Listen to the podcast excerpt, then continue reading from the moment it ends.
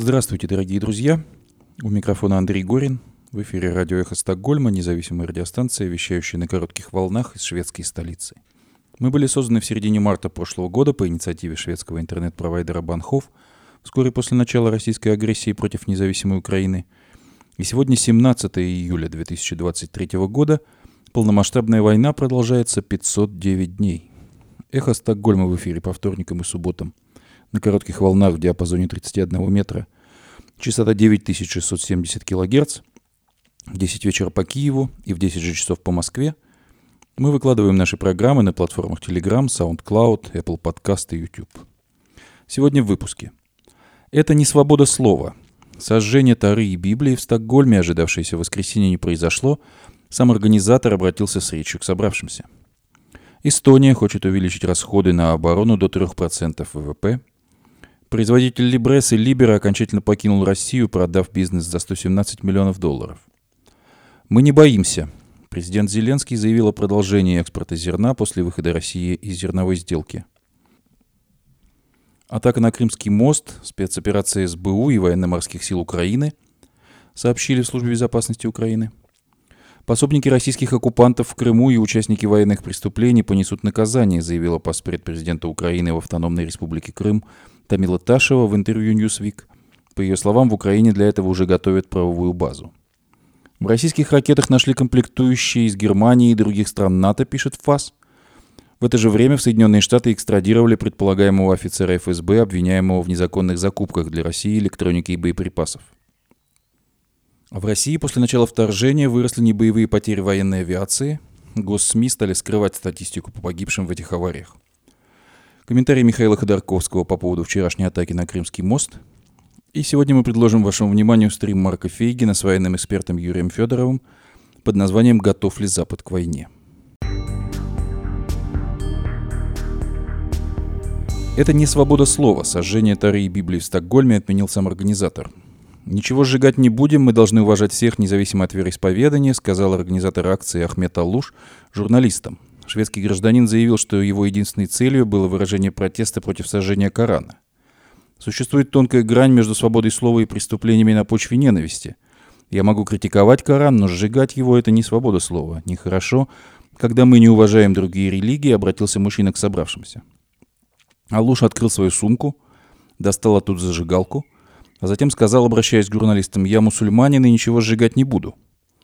Напомним, что решение полиции Стокгольма санкционировать акцию по сожжению Тары и Библии подверглось резкой критике со стороны, в частности, властей Израиля. С обращениями к властям Швеции выступали президент, премьер-министр страны, а главный раввин Израиля обратился с просьбой вмешаться и пресечь скандальную акцию, которая завершилась вот таким образом.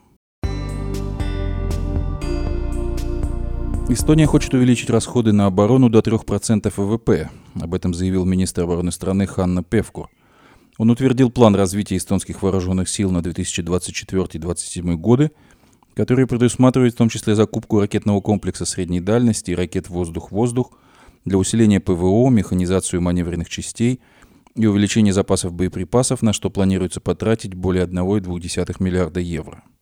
Планирование – ключевая задача национальной обороны. Полномасштабная война России против Украины наглядно показывает, в какие направления нам необходимо инвестировать – Доведение расходов на оборону до 3% ВВП позволит нам это сделать, заявил Ханна Певкур. План развития Министерства обороны Эстонии на 2024-2027 годы основан, в частности, на десятилетнем плане развития национальной обороны до 2031 года и рекомендациях НАТО, указали в эстонском оборонном ведомстве.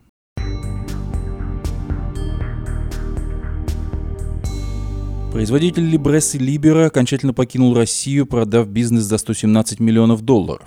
Шведский производитель средств личной гигиены Essity, которому принадлежат популярные в России бренды Цева, Либрес и Либера, объявил о завершении продажи российского бизнеса. Он достался компании «Новые технологии» Игоря Шилова, бывшего акционера производителей соков «Недан» и совладельца Европейского медицинского центра.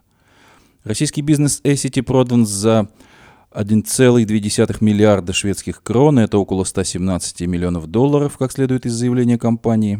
Продажа была произведена за наличный расчет и без заемных средств. Таким образом, Эссити покинул Россию, сказано в заявлении. Шведский производитель средств личной гигиены начал покидать российский рынок еще в апреле 2022 года, то есть вскоре после начала вторжения в Украину. В 2022 году активы компании России оценивались в миллиард 700 миллионов шведских крон. С самого начала войны России против Украины мы были полностью сосредоточены на уходе из России. Сегодня мы завершили продажи нашего бизнеса после долгого и сложного процесса, заявил главный исполнительный директор Эссити Магнус Грот. В 2022 году чистая выручка Эссити в России составила около 2% от ее общей консолидированной выручки в мире. Мы не боимся. Президент Украины Владимир Зеленский заявил о продолжении экспорта зерна после выхода России из сделки. Он заявил, что Украина продолжит экспорт зерна, несмотря на заявление России об остановке соглашения. Заявление опубликовал в Фейсбуке пресс-секретарь украинского президента Сергей Никифоров. У нас было два соглашения – Украина, Турция, ООН, другое соглашение Россия, Турция, ООН. Поэтому, когда Россия говорит, что она останавливает сделку, она срывает свои договоренности с генсеком ООН Гутеррешем и с президентом Турции Эрдоганом, не с нами. У нас не было никаких договоренностей с ними, говорится в заявлении. По словам Зеленского, он попросил МИД Украины подготовить официальные сигналы ООН и Турции с тем, чтобы они ответили президенту Украины, что готовы продолжать нашу инициативу. Даже без России нужно делать все, чтобы мы могли использовать этот Черноморский коридор. Мы не боимся. К нам обратились компании, владельцы судов, они сказали, что готовы, если Украина будет выпускать грузы зерном из украинских портов – а Турция будет пропускать, все готовы продолжать поставки зерна, сообщил Зеленский. Об остановке зерновой сделки утром в понедельник объявил Кремль. МИД России уточнил, что отзывает гарантии безопасности судоходства и закрывает морской гуманитарный коридор, а также восстанавливает режим временно опасного района в северо-западной акватории Черного моря и приостанавливает деятельность соответствующего координационного центра в Стамбуле. Атака на Крымский мост, спецоперация СБУ и военно-морских сил Украины сообщили в Службе безопасности Украины. Ночная атака на Крымский мост была спецоперацией военно-морских сил ВСУ и Службы безопасности Украины, сообщили BBC источники в СБУ. Мост атаковали с помощью надводных дронов. Дойти до моста было сложно, но в конце концов это удалось сделать, рассказал источник в СБУ. Других подробностей ведомство пока не представило. По информации телеграм-канала Мэш, по, в районе атаки у 145-й опоры найдены обломки водных мотоциклов. Именно их э, ВСУ обучилась модернизировать в э, беспилотные устройства со взрывчаткой. Они идут к цели практически под водой, выглядывая на поверхность лишь на несколько сантиметров, говорится в публикации телеграм-канала. Официально ни украинские власти, ни военные не брали на себя ответственность за повреждение Крымского моста – а представитель Главного управления разведки Украины Андрей Юсов в комментарии украинскому изданию «Суспильне» отметил, что из-за разрушения секции моста у российской армии в Украине могут возникнуть проблемы с логистикой. Полуостров используется россиянами как большой логистический хаб для перемещения сил и средств вглубь территории Украины. Конечно, любые логистические проблемы – это дополнительное осложнение для оккупантов, сказал Юсов. Он также процитировал слова начальника ГУР Кирилла Буданова, который называл мост лишней конструкцией. А служба безопасности Украины после взрыва на Крымском мосту опубликовала в своих официальных аккаунтах в соцсетях стихотворение на украинском языке, русский перевод. «Соловей, родной брат, снова мост пошел поспать» с припиской по скрипту «Музыка народная», слова СБУ. На предыдущий взрыв на мосту в СБУ отреагировали похожим стихотворением. Это также можно трактовать как намек на причастность украинских спецслужб к происшедшему – Пособники российских оккупантов в Крыму и участники военных преступлений понесут свое наказание, заявила поспред президента Украины в Автономной Республике Крым Тамила Ташева в интервью Newsweek. По ее словам, в Украине для этого уже готовят правовую базу. В частности, крымских чиновников ожидает люстрация. Сотрудничавшим с оккупационными властями запретят занимать госдолжности как минимум в течение нескольких лет, предупреждает Таушева. После деоккупации Крыма к ответственности привлекут многих, но не миллионы и даже не сотни тысяч – это будут, возможно, 10 тысяч человек. В то же время, по ее словам, в Киеве намерены проявить гибкость в решении вопроса о возможных российских коллаборационистах после освобождения Крыма, так как речь идет о реинтеграции около двух миллионов жителей аннексированного России в 2014 году украинского полуострова. В российских ракетах нашли комплектующие из Германии и других стран НАТО, пишет ФАЦ. В российских ракетах «Кинжал» и «Искандер» нашли комплектующие из Германии, Японии, США, и других стран НАТО, пишет Франкфуртер Allgemeine Zeitung со ссылкой на советника руководителя Офиса президента Украины Владислава Лосюка. По данным Киева, Россия удвоила производство баллистических и крылатых ракет с 512 до 1061 штуки в течение этого года. Это удалось благодаря обходу западных санкций через третьи страны, считают украинские чиновники. По их данным, 81% контрабандных компонентов поступают из США, 8% из Швейцарии и по 3,5% из Германии и Японии. Также компоненты ввозятся через Китай, Казахстан, Грузию, Армению, Турцию и другие страны, пишут Frankfurter Allgemeine Zeitung. И на этом фоне э, сегодня прошла новость о том, что в Соединенные Штаты экстрадировали предполагаемого офицера ФСБ, обвиняемого в незаконных закупках для РФ электроники и боеприпасов. Гражданин России Вадим Конощенок, арестованный в Эстонии в декабре, экстрадирован в США, сообщает американский Минюст. Ведомство считает его офицером ФСБ и обвиняет в закупках для армии России американской электроники и боеприпасов в обход экспортных правил, санкций и других законных процедур. Конощенок предстанет перед судом в Нью-Йорке. Пусть это послужит примером того, что где бы вы ни находились, если вы нарушаете экспортный контроль США или уклоняетесь от американских санкций, мы не, успокоите, мы не успокоимся, пока вы не предстанете перед правосудием в нашем зале суда, говорится в пресс-релизе американского Минюста. Конощенко дважды останавливали на российско-эстонской границе с контрабандным грузом электронных компонентов и патронов – После его ареста эстонские власти провели обыск на складе, принадлежащем его сыну, изъяв 170 килограмм боеприпасов. Помимо Конощенко, обвинения по делу предъявлены еще четверым гражданам России и двум гражданам США. В России после начала вторжения выросли небоевые потери военной авиации, и госсми стали скрывать статистику по погибшим в этих авариях. Сегодня в районе Ейска, Краснодарский край, в море упал штурмовик Су-25. Пилот катапультировался, но захлебнулся в воде и погиб – Телеграм-канал «Можем объяснить» сравнил статистику аварий и катастроф самолетов э, военно-воздушных сил России за последние три с половиной года, которые не были связаны с боевыми действиями. Выяснилось, что после начала войны в России увеличилось число инцидентов с самолетами и вертолетами Минобороны. Так, в 2022 году было три катастрофы, в 2021 6 катастроф. 17 августа в Подмосковье разбился опытный образец нового военно-транспортного самолета Ил-112Б, Погибли все три члена экипажа. 22 сентября Ан-26, проверявший наземные средства радиотехнического обеспечения полетов, врезался в гору Хребтовая в Хабаровском крае. В 2022 году было 10 катастроф, больше всего жертв при падении бомбардировщика Су-34 на жилой дом в Ейске 18 октября 2022 года. Тогда погибли 15 человек, в том числе трое детей. 23 октября на частный дом в Иркутске упал истребитель Су-30, погибли двое пилотов – на земле жертв не было. В прошлом же году разбились два истребителя МиГ-31 в Ленинградской области и в Приморье. С прошлого года ТАСС в ежегодной сводке происшествий перестал указывать число погибших в них. В 2023 году за истекшие 6 месяцев мы наблюдаем 4 катастрофы. Так, в этом году, в частности, потерпели крушение два МиГ-31 в Мурманской области и на Камчатке. Хочу предложить вашему вниманию мнение Михаила Ходорковского по поводу сегодняшнего удара по Крымскому мосту.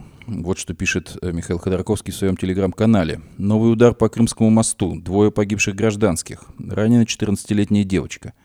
Очевидно, удар нанесен Украиной. Но кто виноват? Вроде дурацкий вопрос.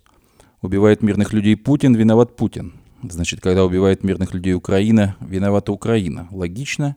Нет. Путин начал войну, захватив территорию соседней страны. Это преступление, в том числе и по российскому закону, статья 353 Российского уголовного кодекса. Путин потребовал сменить правительство соседней страны, которое не нападало на Россию, на угодных ему людей. Как обычно, воров, но это не важно. Под угрозой уничтожения инфраструктуры и сопутствующей гибели мирных людей – это преступление по российскому закону, статья 205 Российского уголовного кодекса. Проблемы сепаратизма внутри суверенной страны не аргумент для внешней агрессии – Вспомним хотя бы Чечню. Украина решила защищаться, и это ее право. Она получила помощь союзников, это их и ее право. Путин снабжает свои войска через Крымский мост, незаконно, кстати, построенную переправу к оккупированной территории соседней страны. Уничтожение такого пути снабжения – законная цель. Путинские войска постоянно наносят удары по инфраструктуре снабжения Украины в рамках незаконной агрессивной войны. Прикрытие путей снабжения войск потоком мирных людей ведет к неизбежным потерям. Призыв к мирным людям ехать отдыхать в прифронтовую зону – это еще одно преступление. незаконно оккупированную прифронтовую зону преступления вдвойне. По маршруту, по которому идет снабжение действующей армии, преступления втройне. Так что очень жалко мирных людей, даже если у них так мало ума, что они верят Кремлю. Жалко ребенка, как было бы жалко погибших людей, пришедших поиграть с ребенком на стройке. Но мы должны точно понимать, что вся вина лежит на Путине, который начал войну, который оккупировал чужую землю и который позвал наивных людей с детьми поиграть на оккупированной ими земле, прикрывая снабжение своих войск. А ведь могли бы все мы по-прежнему ездить отдыхать в мирный украинский Крым. Нахера вот было все это? Заканчивает пост в своем телеграм-канале риторическим вопросом Михаил Ходорковский.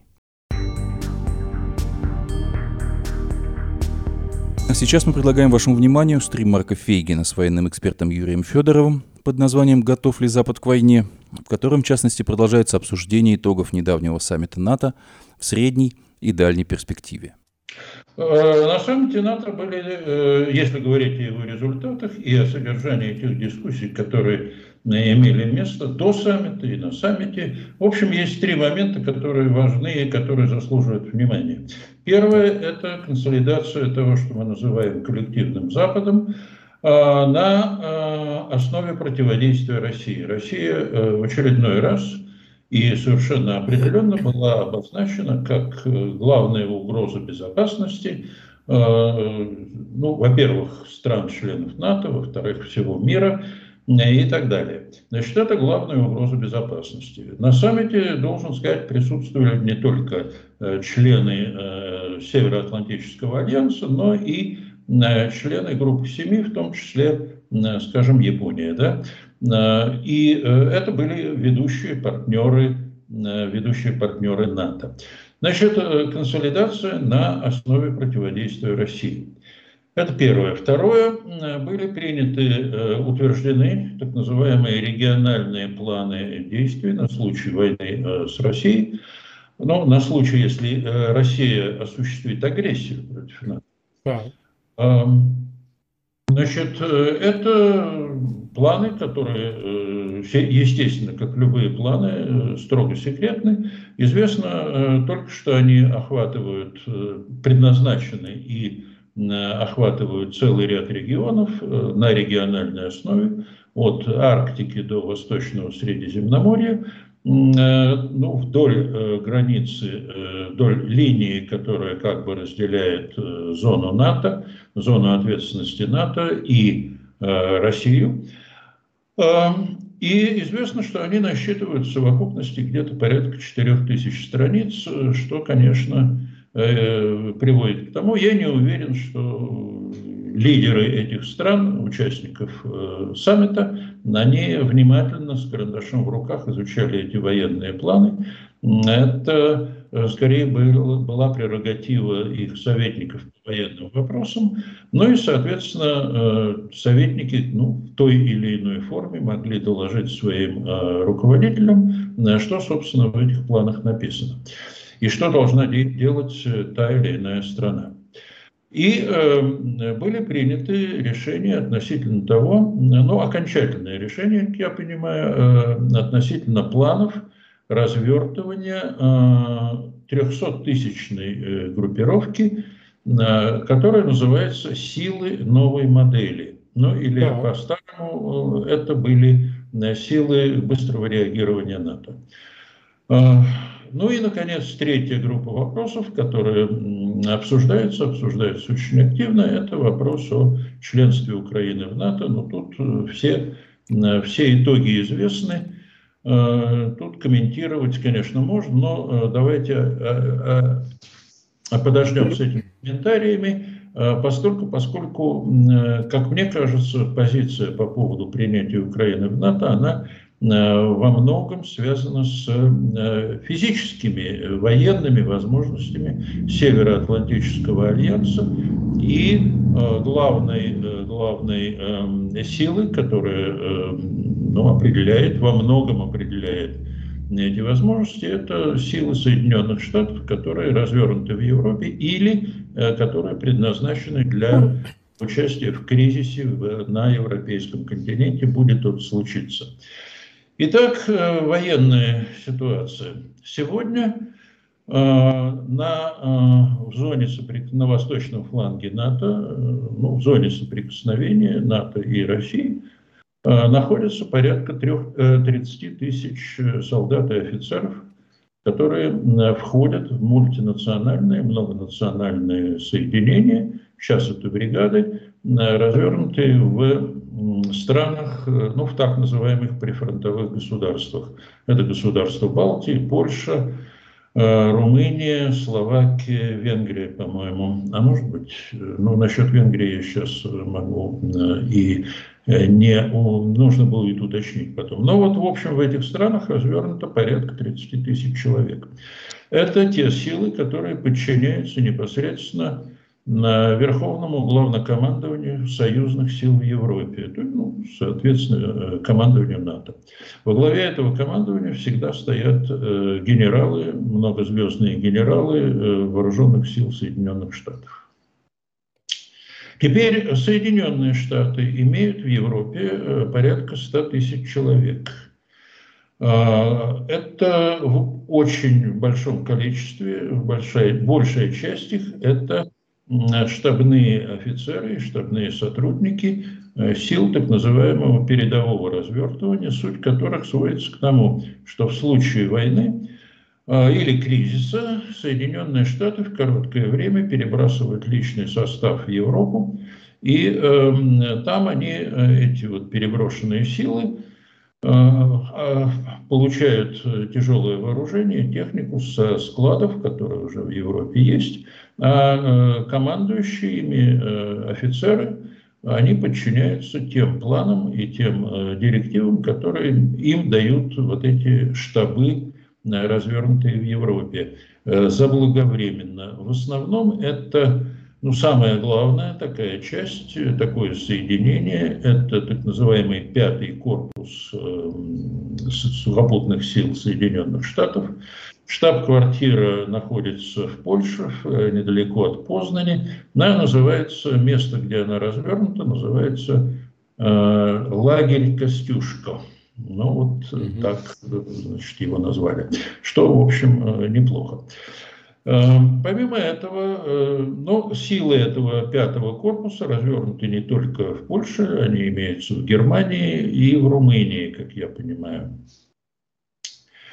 Э, в корпус входит э, по несколько, несколько дивизий, э, две дивизии, по-моему, и несколько бригад. Общая численность, ну, наверное, после полного развертывания, ну, порядка 30-40, может быть, 50 тысяч человек, в зависимости от того, насколько полно будут развернуты эти бригады и части, э, части поддержки и обеспечения.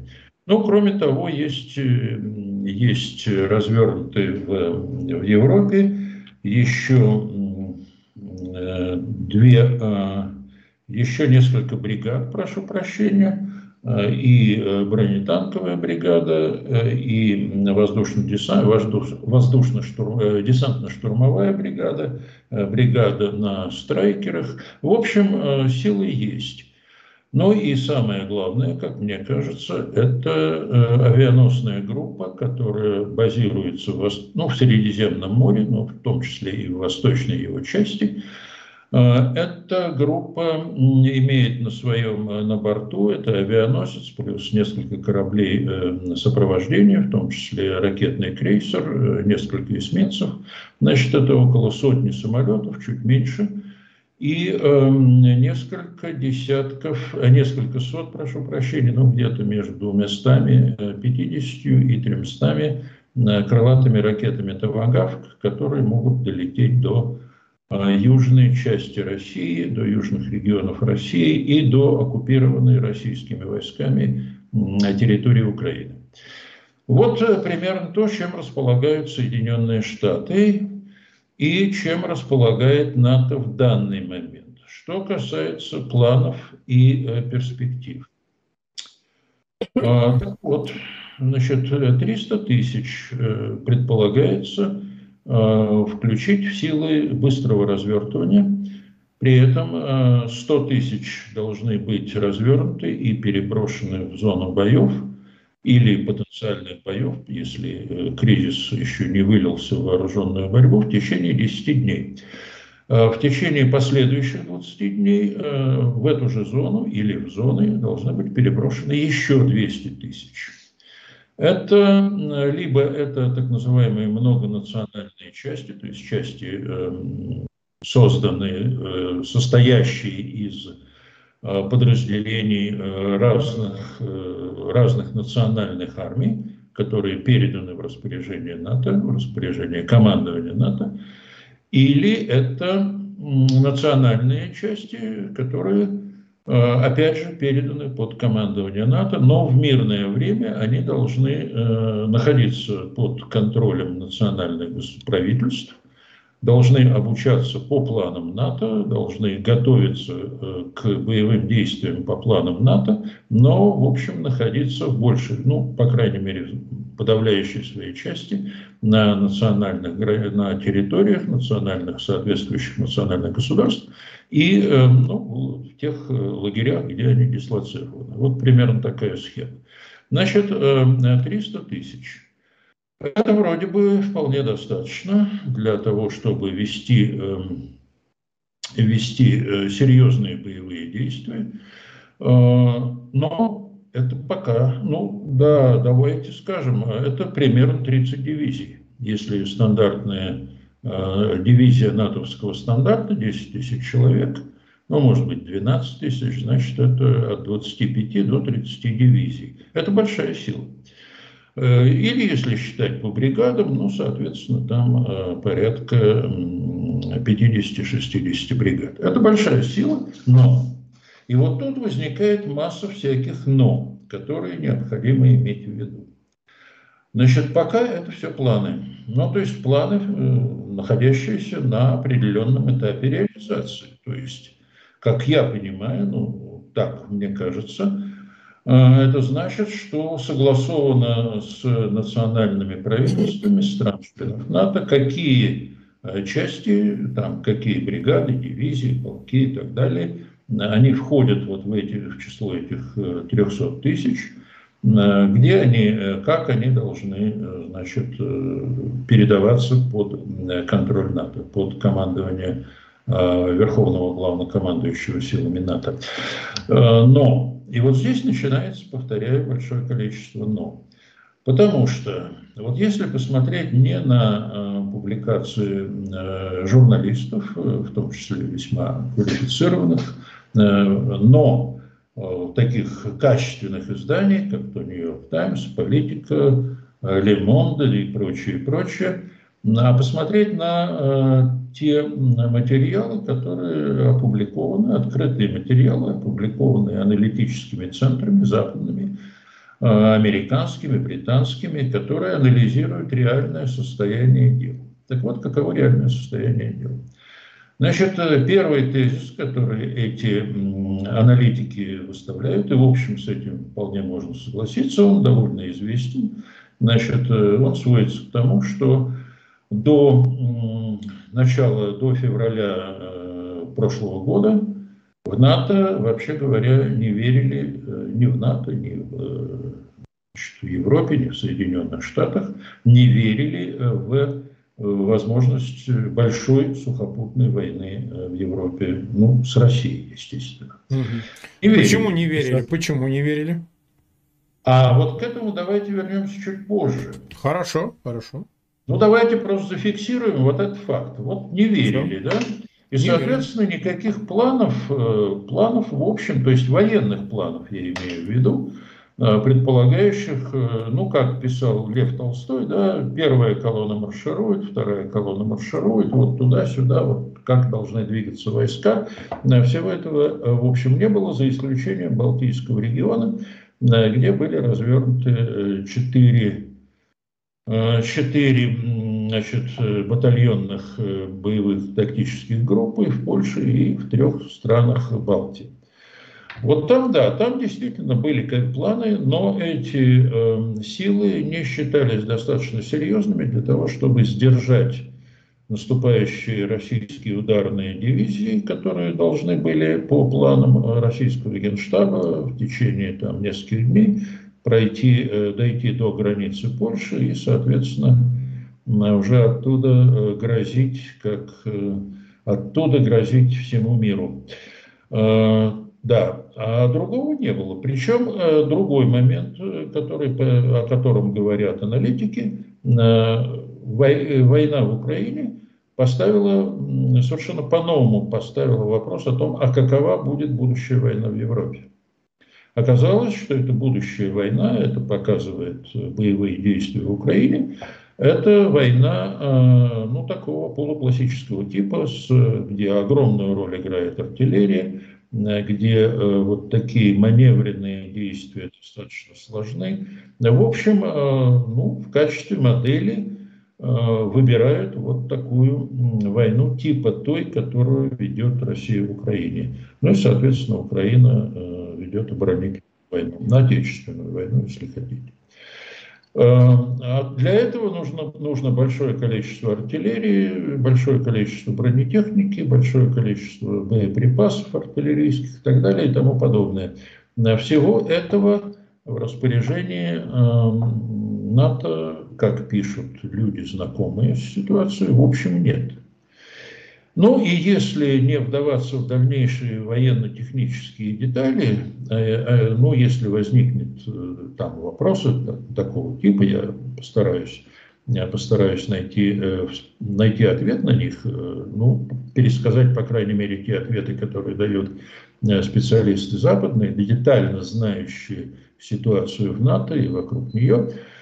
А, так вот, о чем говорят эти специалисты, если подводить итоги? У НАТО есть примерно а, ну, от 5 до 10 лет для того, чтобы выполнить эту программу, программу создания вот этих сил новой модели.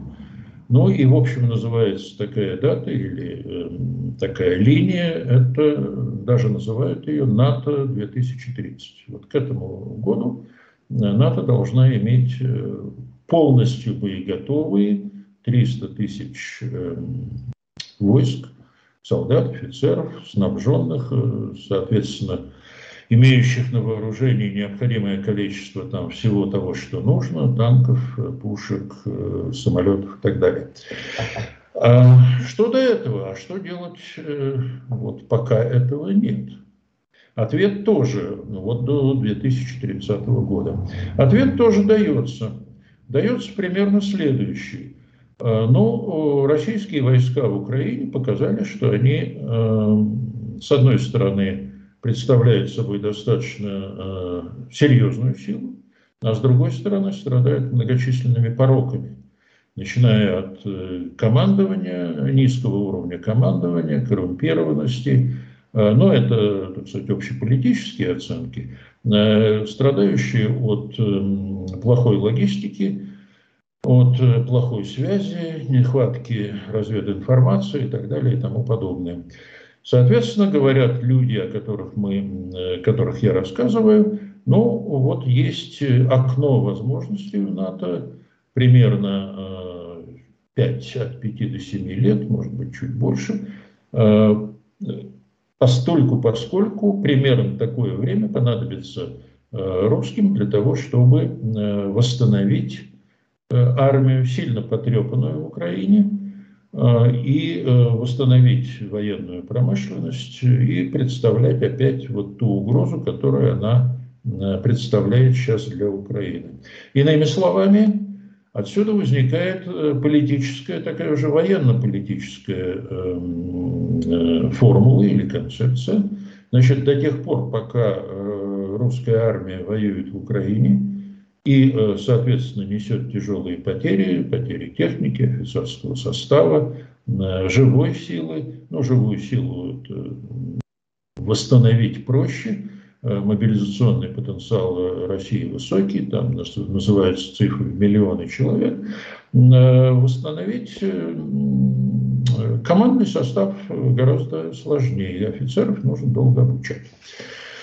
Вот, вот такая картина нарисована была военными аналитиками перед саммитом НАТО в Вильнюсе.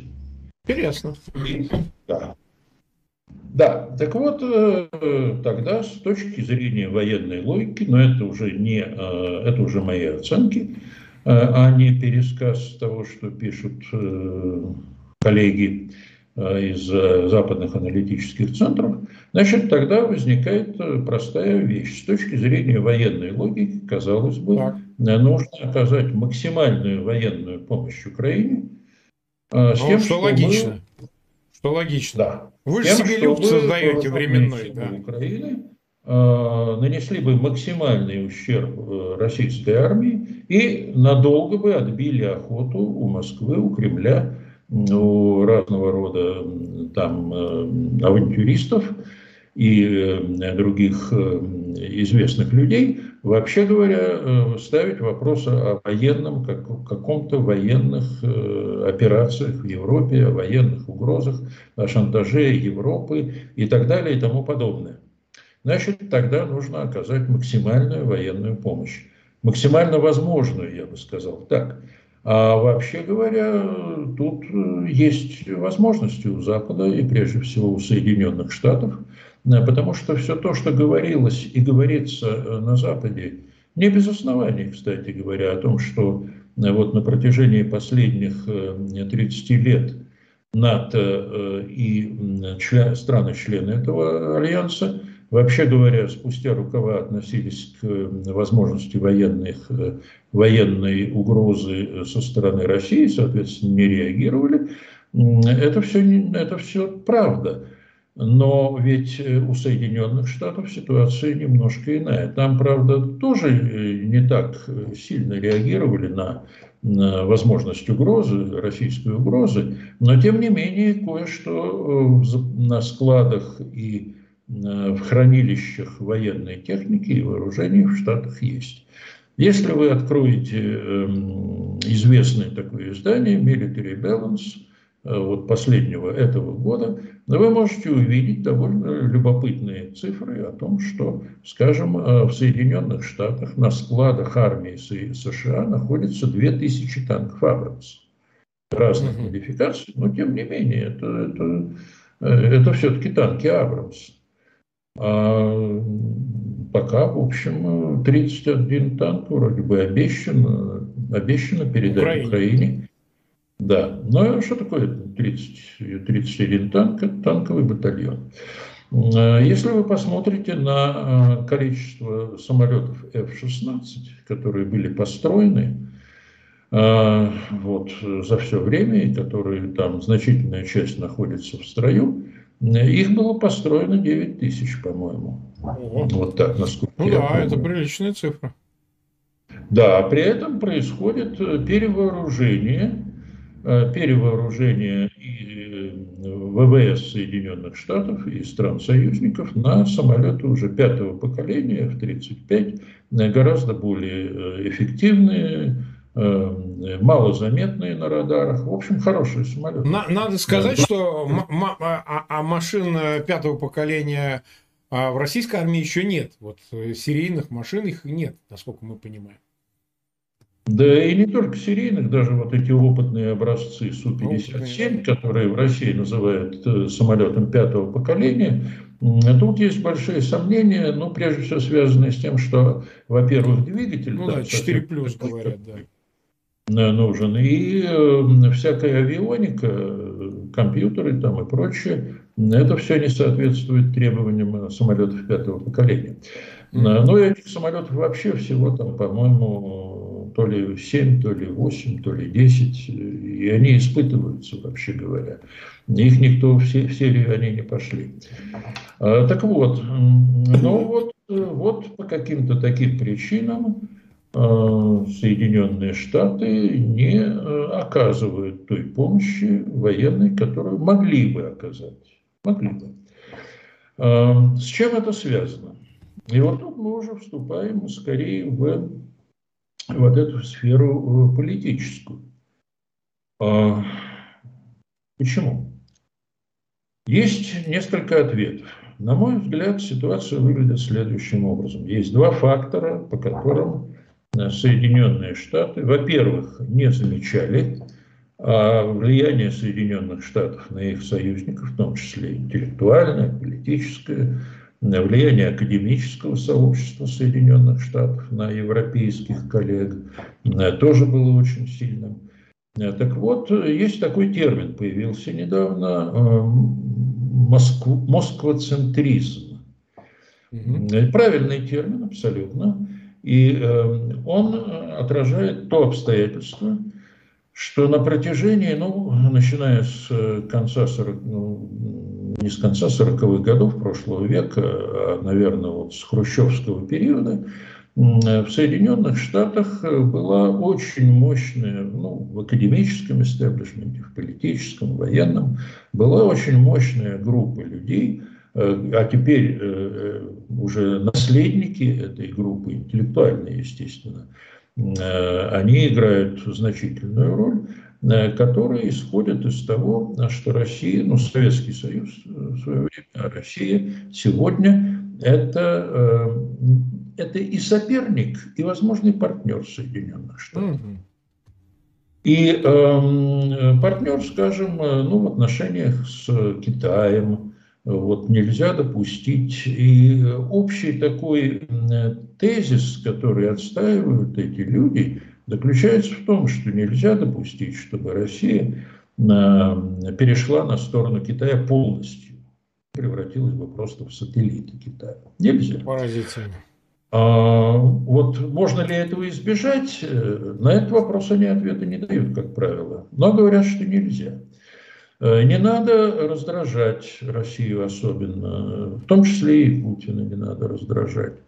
Э, нужно искать пути каких-то компромиссов с Россией. А почему вот такая, такая логика имеет очень сильное распространение. Тут надо просто смотреть на это открытыми да. глазами. А, да потому что многие из этих людей всю свою жизнь, они занимались тем, что они, во-первых, искали компромиссы с Россией.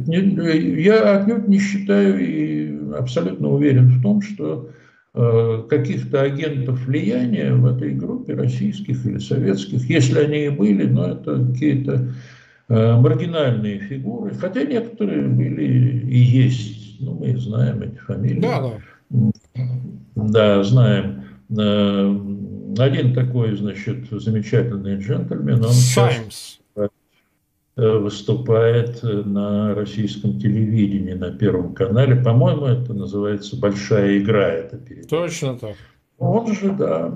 Но ведь влияние и этого персонажа, и подобных ему. Да, оно само по себе, как отдельное, оно низкое. Отдельно сам, как таковое. Никакого. Ну, вот. Но он достаточно успешно, и он и ему подобные достаточно успешно играют вот на этих самых настроениях американских, значительной части американского истеблишмента, для которых отношения с Россией это, в общем, но э, выстраивание отношений с Россией – это смысл их, эм, их, ну, если не существования, то их работы, их деятельности.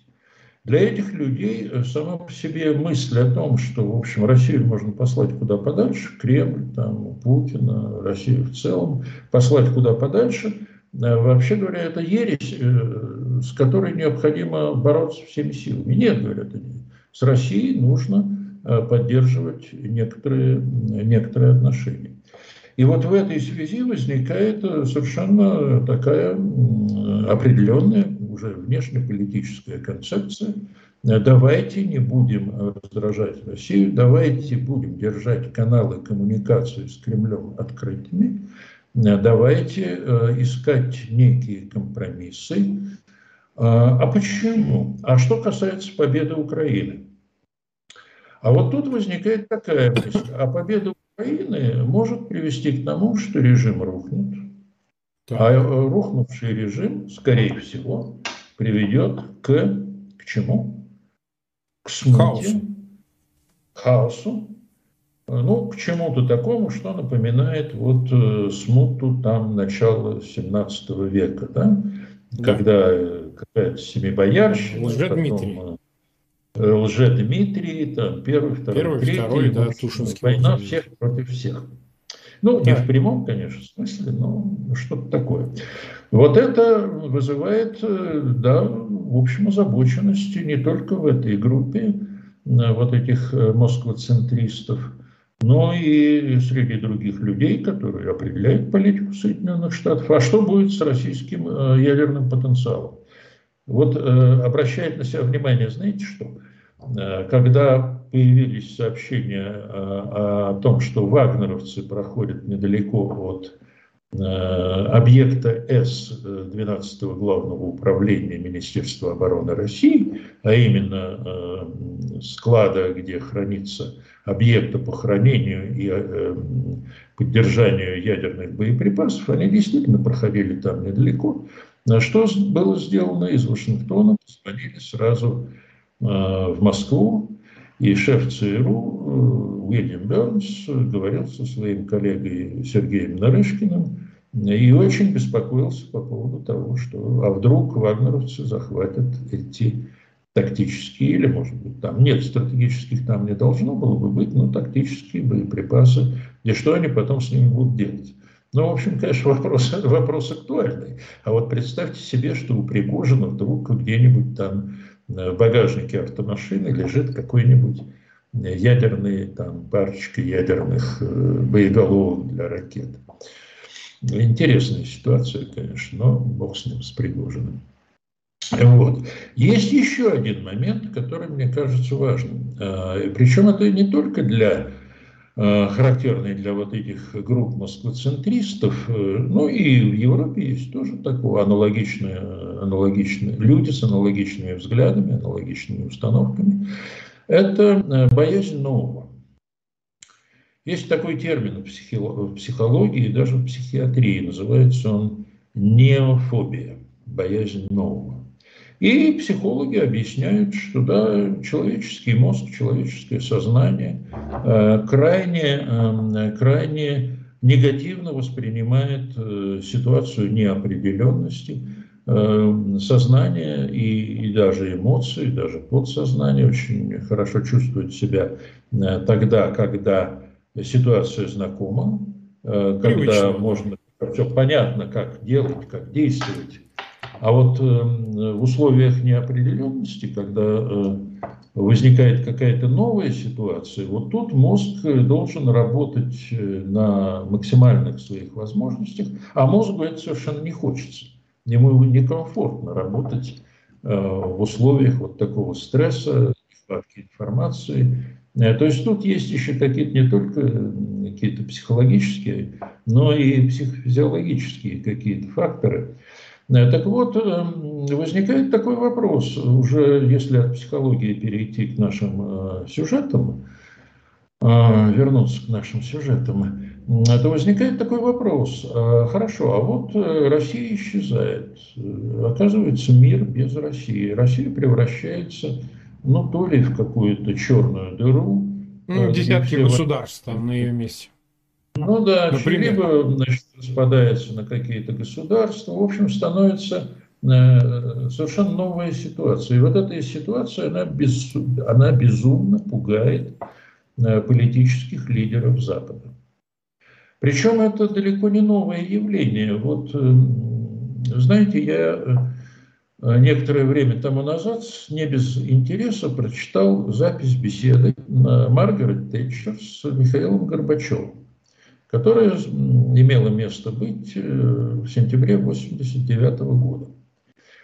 Э, так вот, что говорил, а Маргарет Тэтчер, это, кстати говоря, блестящий политик, один из э, самых, я, я считаю, самых классных политиков Запада, да, наряду с Рональдом Рейганом, там, Гельмутом Колем, Аденауэром, если хотите. Ну да. Эм, значит, была беседа, по-моему, в Лондоне.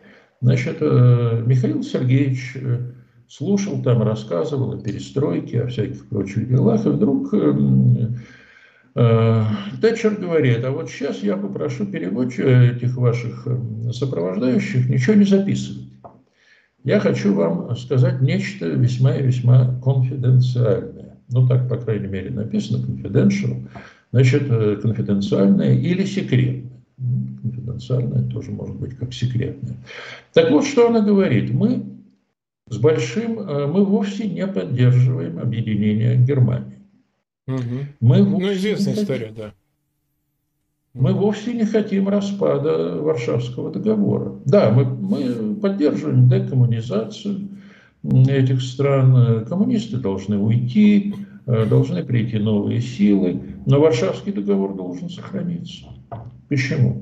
Ну вот э, так вот мы считаем с, и с президентом э, тогда Джорджем Бушем старшим, и с Франсуа Митераном. В общем, вот а Смысл очень простой.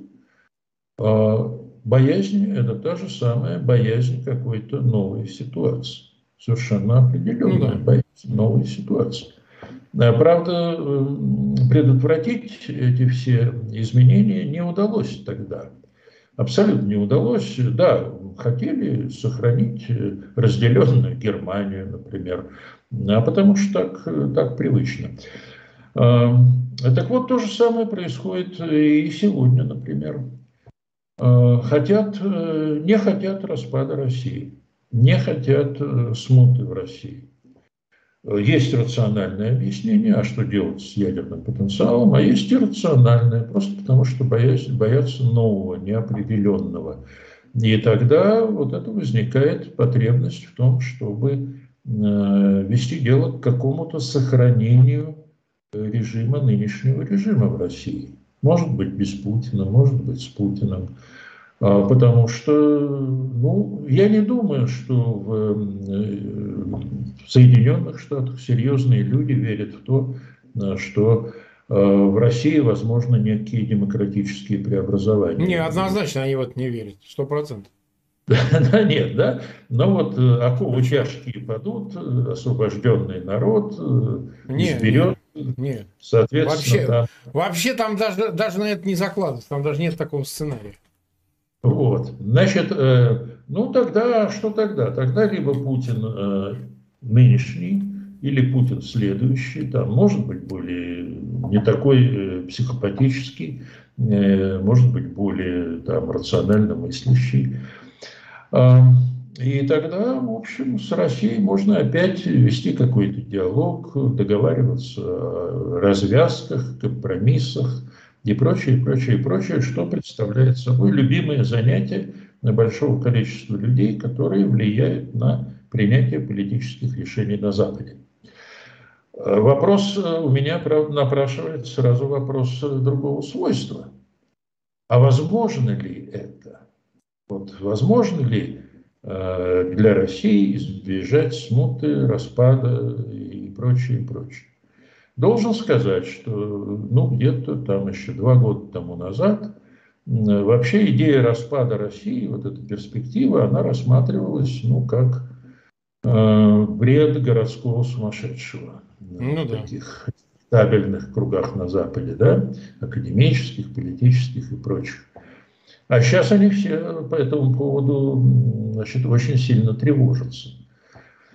Э, я не уверен, что можно избежать этого распада. Но это мы отвлеклись вот от непосредственно да. вот.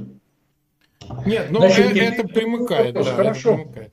А вот в нынешнем, при нынешнем соотношении сил, при том, что э, требуется НАТО достаточно, ну, несколько лет как минимум, чтобы создать вот эту серьезную, серьезную силу сдерживания, силы, э, вооруженные силы новой модели.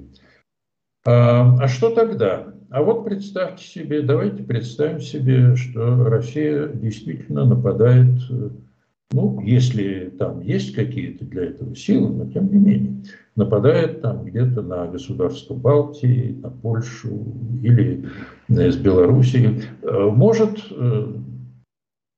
Запад то есть Соединенные Штаты и НАТО, или Соединенные Штаты в рамках НАТО, одержать победу могут. Могут. Для этого есть силы и средства. А что это? Это э, прежде всего э, ракеты, крылатые ракеты «Томагавк», которые, как я уже говорил, ну где-то там э, от пары до трое, три, три, трое, три сотни, там, ну где-то около этого, находятся на, просто на борту на авианосной группы, которая баражирует в Восточном Средиземноморье. А что такое 300 томогавков? Это, в общем, разнесут всю российскую военную инфраструктуру. Абсолютно. Ну, кстати, в России этого и не понимают, собственно говоря. Абсолютно. Да?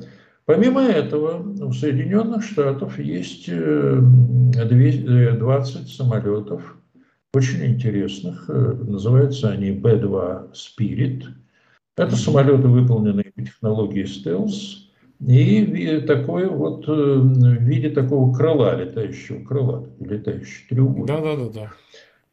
Поскольку они малозаметны или вообще незаметны на радарах, по крайней мере на российских радарах, Значит, их э, главная задача – это э, войти в воздушное пространство России и разнести, э, ну, максимально уничтожить систему ПВО и все прочее, угу. что попадется.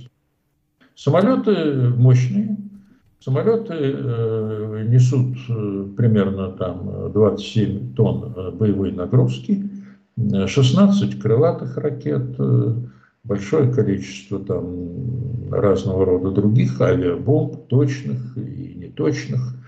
В общем, э, они могут, постольку, поскольку их практически не видно на радарах, они могут э, нанести, э, ну, в общем, поработать как следует. После этого уже вступают в силу тоже малозаметные на радарах F-35, которые в Европе насчитывается где-то тоже порядка, наверное, двух с половиной сотен сегодня. Ну и какое-то количество, там примерно 70 самолетов, это самолеты, базирующиеся авианосце, американском авианосце в Восточном э, Средиземноморье. Э, то есть, э, вот если Россия развяжет войну против НАТО, ну тогда придется уже Соединенным Штатам, ну, может быть, при небольшой сравнительно помощи НАТО, не ядерными средствами, в общем, нанести такой ущерб э, российским войскам, особенно ослабленным войной в Украине, mm-hmm. что в общем, ну, дальше уже разговаривать в Москве будет не с кем. А, но, понимаете, это высокий уровень эскалации. Потому что Б-2, вот эти томогавки, а также баллистические ракеты подводных лодок с неядерными боеголовками, это практически это уже действие на грани ядерного порога. Ну, безусловно, да. А ядерная война – это очень э, перспектива, которая очень нежелательна для Запада. Ну, в общем, вот, такая, вот э, такое соотношение сил, э, такая картина военная. Ну и из этого вытекают, наверное, многие политические решения и саммита в Вильнюсе, и того, что происходит за его пределами. В общем, довольно противоречивая картина, я бы сказал.